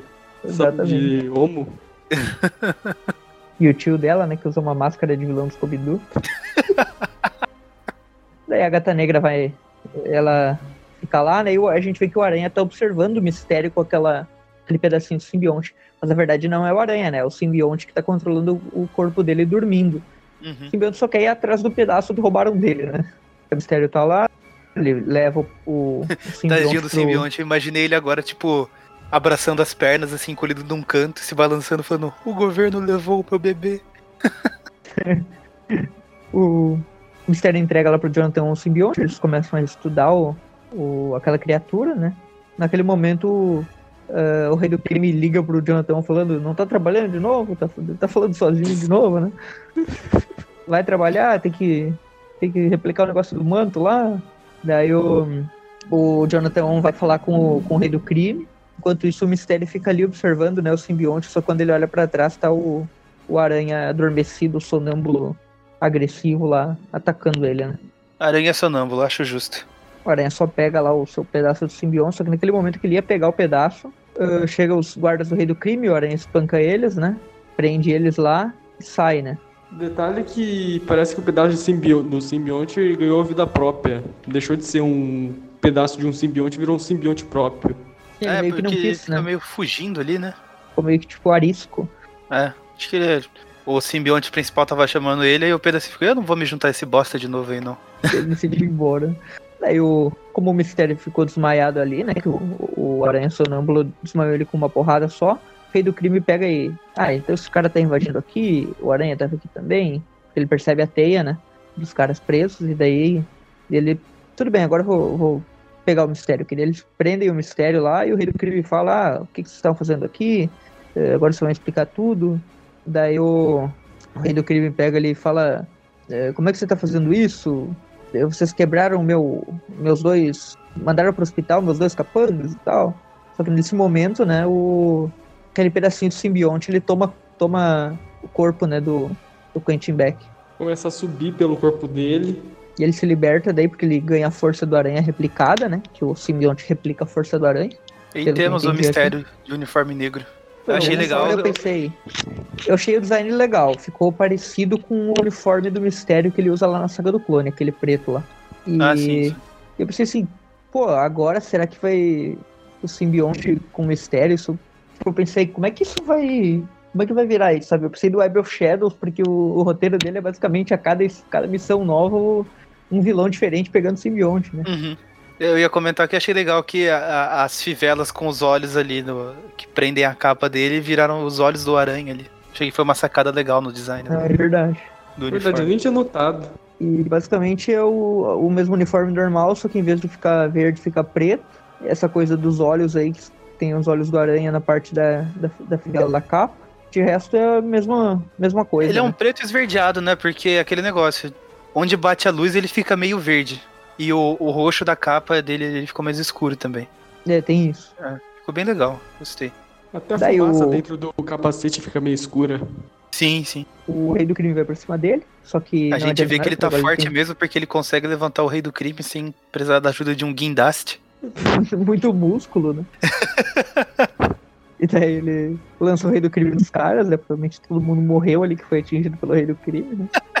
O segundo meteoro atingindo a Terra, né? Depois de matar os dinossauros. Daí o, o mistério fala que eh, pro rei do crime rezar pra ele não voltar ali e tal, que ele vai embora. Daí o, o rei do crime fica pensando, como assim? O mistério não tinha super força? O que que aconteceu?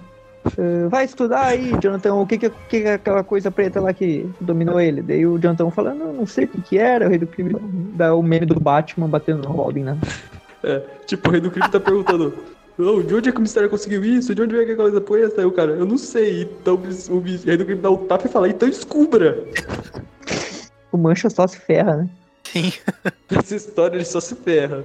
Daí o mistério tá lá, né, pensando o que, que ele vai fazer agora, que ele tá muito forte, que ele quer dominar a cidade. Acho que ele começou a ficar maluco mesmo, né? Doidão. Daí ele fala que ah, a gata negra roubou aquele pedaço do Homem-Aranha e que agora ele fez ele mais forte, porque copiou os poderes e tal. Conseguir a roupa Copiou. toda, então ele vai ficar mais forte ainda. Daí ele fala que agora é hora de destruir o Homem-Aranha. E corta Daí lá a- pro, pro Peter acordando, toca o telefone dele, ele acha que é a Felícia, e na verdade é a, a tia May, chamando ele pra tomar um café da manhã junto com ela, num, num lugar de panquecas ali que ela e o tio Ben costumavam levar o Peter quando era mais novo. Daí o Peter se surpreende, né? Ah, eu pensei que você não queria falar comigo e tal. Lembrando que, como eu mencionei, lá pelo Homem-Aranha 74 de abril, que é onde essa história se encaixa, ah, o Peter já tinha furado o encontro com ela e ela não queria falar com ele de jeito nenhum, tipo, ela não atendia ele e tal, e aqui ela meio que voltou atrás e falou, não, então vamos resolver isso, vamos conversar. E o Peter fala, não, beleza, então eu vou te encontrar agora. Eles marcam o encontro, né? Ele fala que vai pegar o trem. É, a primeira vez não funcionou, mas a segunda deve dar certo, né? Agora vai. o Agora que vai. pode dar errado. Daí a, a gata negra observa lá ele de longe, né? Pensando, ah, ele eh, deve estar fazendo algum negócio, tão saindo tão cedo essa manhã, então eu não vou seguir ele. Quando está a Tia May já lá na- no negócio das panquecas lá, que é, que é a lanchonete que ela tá, cuidando do Peter. E o trem tá indo, né? E o Aranha tá indo em cima do trem, né? Ele pensa, finalmente vou resolver tudo com a, com a Tia May, né? É, mas a vida do Homem-Aranha não é tão fácil nessa hora. Vou meio que um. Não sei o que é isso, se é um olho, se é um ovo. um dispositivo elétrico ali. É. O Uma mistério bombinha, né? É. Uma bomba elétrica que explode tudo lá. E meio que aquilo atinge o aranha a ponto de ele desmaiar, né?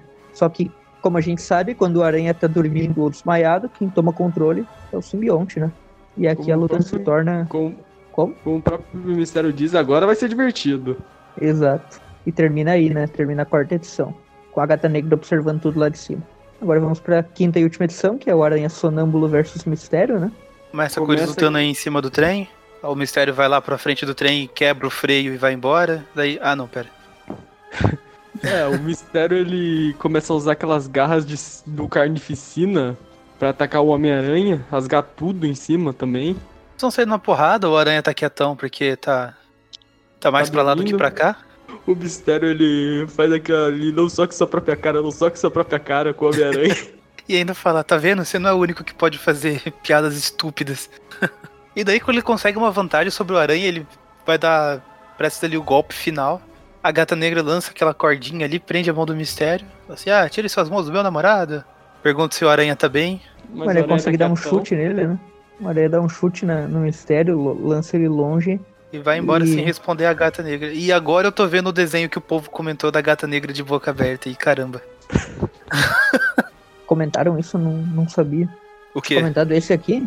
Tinha comentado esse em específico, o povo? Não, é. Isso Não, ele falou, acontece- veja os- o- em geral os desenhos que ele faz de mulheres com a boca aberta. É, isso tá estranho. É. Tá bem estranho mesmo. Tá bom, né? Fazer o quê? Já tá feito, né? Feito o negócio. Ficou meio estranho, mas tudo bem. Daí lá a Tia May tá esperando o Peter ainda, só fa- faz uma hora só que ele tá atrasado, só. É, o normal dele, ainda pode esperar mais um pouco, né? Ela fica esperando lá, porque o dia dele tá muito, A moça muito da ocupado cafeteria tal. puxa assunto com a tia May. Fala assim, ah, relaxa, acho que ele vem, não sei o quê. A tia May fica, ah, naquele momento não, não, sei. o Aranha sonâmbulo continua lutando com ele, ele faz vários clones, aqueles truques lá, ataca ele por vários ah, por várias direções. Daí naquele momento a gata negra chega e pelo poder da má sorte dela, ela transfere a, ah, ela faz o mistério ficar com má sorte e o chute que ela dá lá acerta o verdadeiro, né? Ela dá um chute na casa e acerta direto a cara do mistério. Tá, daí o, o, o mistério meio que. Aqui ele, ele praticamente perde a luta por porque não, ele não sabia, né? Ele usa o dispositivo lá do, do uniforme dele de É um fazer um lança-chamas. lança-chamas, só que o poder de fogo espanta o simbionte, né? Então o simbionte vaza dele no mesmo minuto e ele fica sem o simbionte.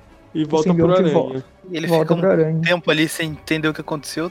É Quando ele percebe que talvez o simbionte tenha medo de fogo, já é tarde demais. Volta lá pro aranha. O aranha vai pra porrada e começa a bater tanto nele a ponto que ia matar, né? É, começa a estrangular ele lá. Chega a Felícia assim, não, não faz isso. Isso não é você, não precisa ser assim. Deixa, deixa o mistério ir. Nunca aconteceu nada de ruim quando você não impediu um bandido e só deixou ele ir embora. Daí o aranha dá o golpe que matou a Charlie Magri.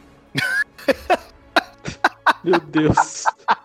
Ele tava o praticando aí, né? Porque Ah, é. Aqui não matou, né? No momento que ele ia matar o Mistério enforcado, o Mistério usa o positivo elétrico lá pra dar um choque nele, né? E nesse Dessa o momento, choque acorda. é, daí ele acorda e pergunta, Felícia, onde é que eu estou? O que tá acontecendo?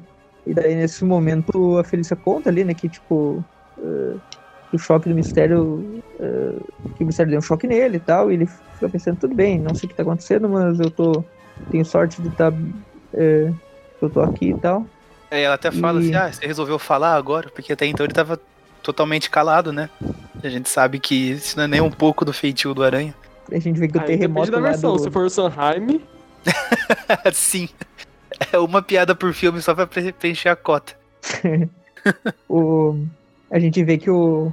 que o meteoro que matou os dinossauros, que era o rei do crime caindo na edição anterior, não funcionou, porque aqui tem um dinossauro, né? Lá no meio do, do pessoal, né? Que é a ilusão do mistério, enganando todo mundo, né? Todo mundo fugindo. E naquele momento eh, o aranha já vai pra cima dele, né? Quando ele vai atacar o, o mistério, era uma ilusão também, a gata negra vem por trás e consegue acertar o verdadeiro mistério e, e desmaia ele com uma, um taco de beisebol na cabeça. Nisso a ilusão some. E, ô, ô Everton, de que Hum. ano que é mais ou menos as histórias lá do, do uniforme negro? Que se passa, eh, que essa aqui se passa no meio delas? Mil- 1985, 86. se eu não me engano. 85 86. Guerras Secretas acho que é de 85 ou 84. Eu acho que é 84. É, por ali. Não, então, mas enfim, 85. é ali, meio dos anos 80. Eu falei porque aí beleza, o dinossauro lá de ilusão some. E daí o público fica assim, meu Deus, o que, que era isso? Aí um deles fala assim, ah, provavelmente é mais uma publicidade do, do Spielberg com algum novo filme de dinossauro dele. Jurassic Park nem tinha sido lançado né, nos anos 80. De verdade, será que foi? Ele não tinha feito nenhum filme de dinossauro antes disso, então foi um furo aqui do Peter Davis. Se, se ele fez, deixa eu ver. Ele É que eu não sei, né? Que é o produção... tempo da Marvel é meio louco, né? Tipo, Ah, sim, sim. É, mas é só, tipo, se a gente for considerar o nosso tempo ali que tava saindo as revistas ah, sim. Originalmente, Jurassic Park ia sair quase 10 anos depois, que o filme é de 93. certeza. Sim. Ó, o outro filme de dinossauro que o Spielberg participou fora Jurassic Park é aquela animação Em Busca do Vale Encantado, que é de 88. Ainda caralho, aquilo era dele. É, ele ele não é diretor, eu acho que ele é tipo produtor, alguma coisa. Uhum. E. Então é isso, de qualquer jeito tá adiantado também. Daí, E tem um cara ali nesse quadrinho que o pessoal até mencionou o Spielberg, tem um cara ali que ele é igualzinho o senhor Ditkovic. É o cara Verdade. que fala que ele não faz nada legal desde DT. É, aham, parece mesmo. Essa testa quilômetro. Daí eles estão. inter- ah, o Aranha sai dali, né? Ele prende o mistério, fala com a gata negra, elogia por ela ter ajudado, e ele pensa, "Hein, espero que a Tia May ainda esteja lá. Daí vai, né? Enquanto isso, a gata negra fala ali com o mistério, né? E, e o mistério fala que nem vai falar nada sobre esse negócio do uniforme que a gata negra ajudou ele, porque ah, ele quer que o Aranha fique com esse uniforme mesmo, porque cedo ou tarde esse uniforme vai acabar matando ele. Não vai matar, mas vai tentar bastante. pois é. Daí o Peter chega lá, né, com sua roupa, o blusão preto lá, que era padrão da época do que eles usavam simbionte, né?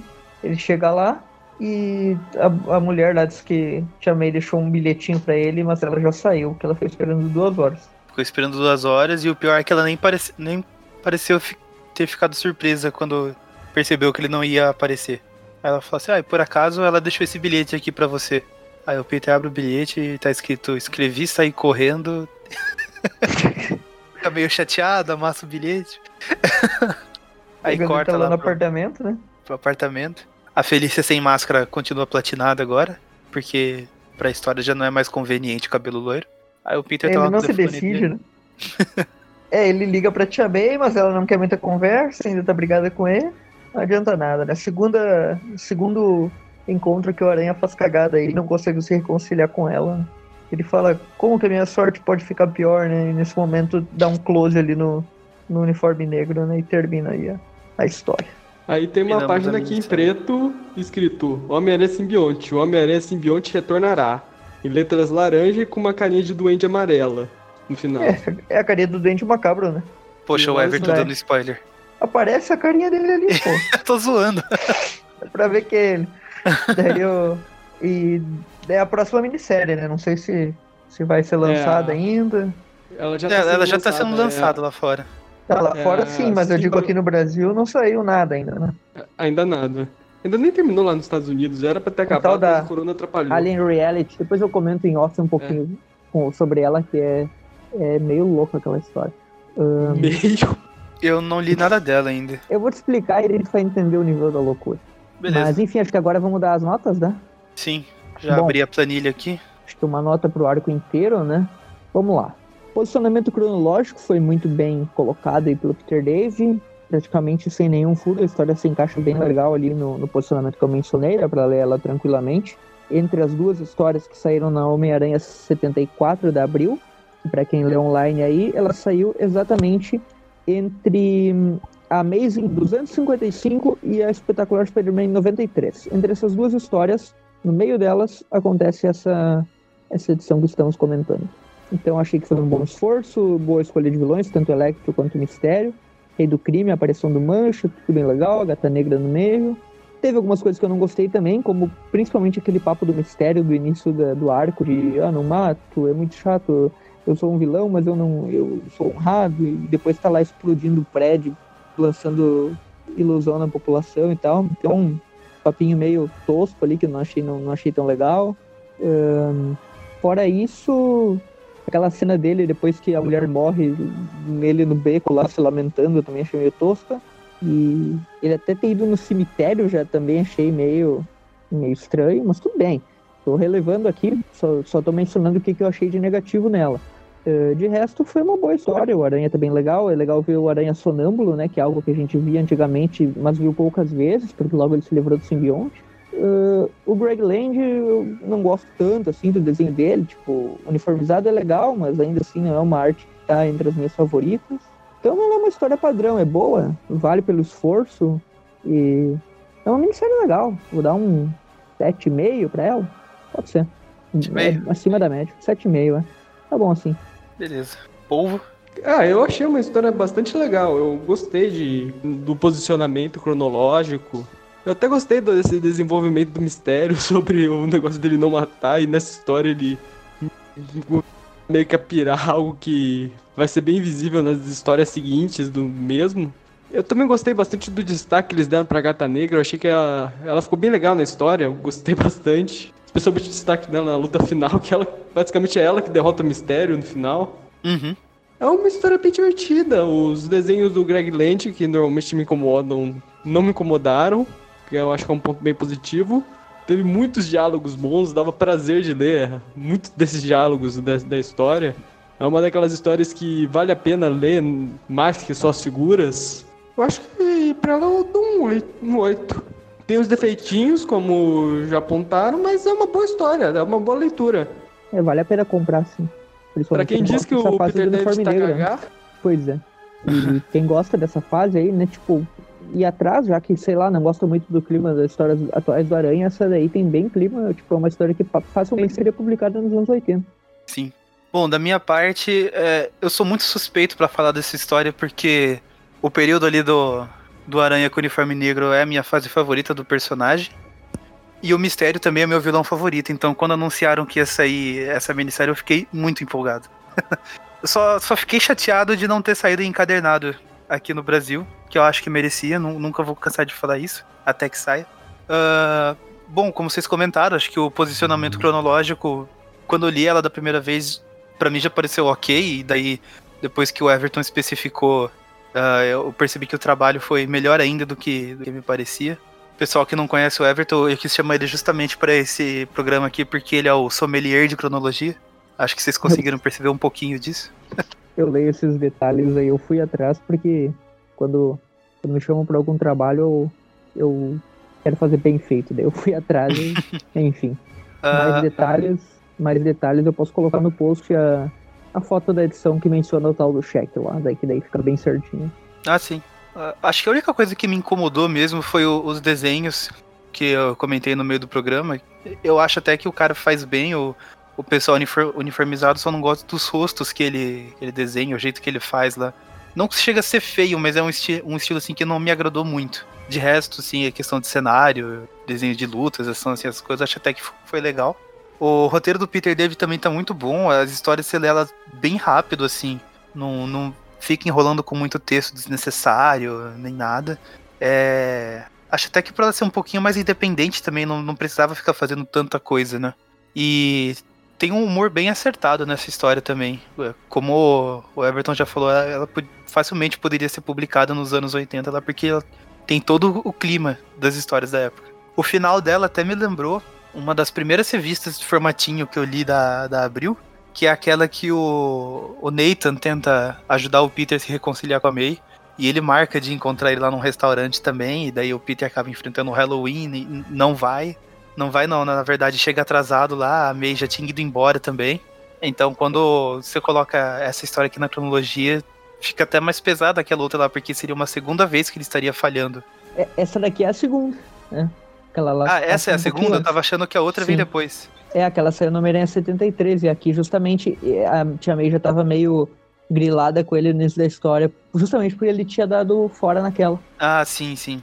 É, na minha cabeça, então, na minha lembrança, eu tava colocando em ordem errada. Achava, achava que ela vinha depois. Mas, enfim, de qualquer modo, eu acho que a, acrescentou bastante na cronologia aí dessa época. Eu, eu pelo menos gostei.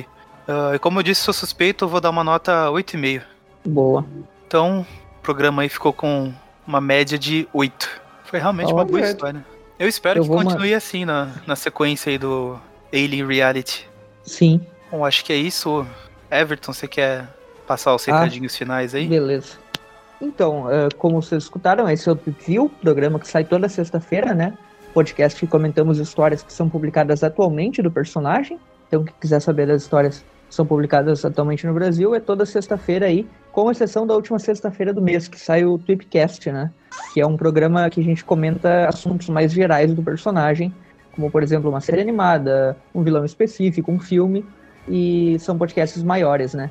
enquanto esses que a gente comenta normalmente, tu review, são apenas reviews dessas histórias. Na quarta-feira, sem ser da última semana, né, nas primeiras quartas-feiras do mês, nós lançamos o Review Classic, que comentamos as histórias antigas desde o início até chegando aos dias atuais, né, agora a gente está nos anos 90. Vamos.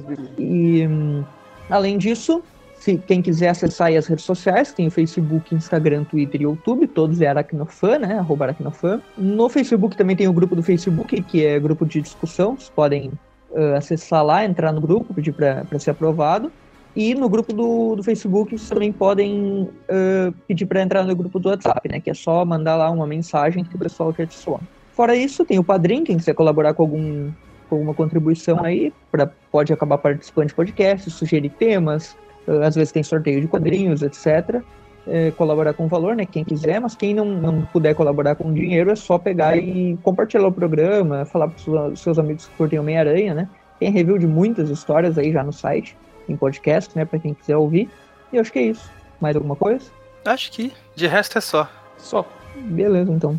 Falou. Beleza. Valeu o povo que deixou a gente entrar aqui no, no programa. Normalmente é ele que participa, eu e o Everton ficamos mais lá no, no Classic. Se bem que recentemente acabei participando já aqui quando a gente fez o História de Vida também. Uma história legal. Então é isso. Valeu, pessoal, e falou. Falou. Falou.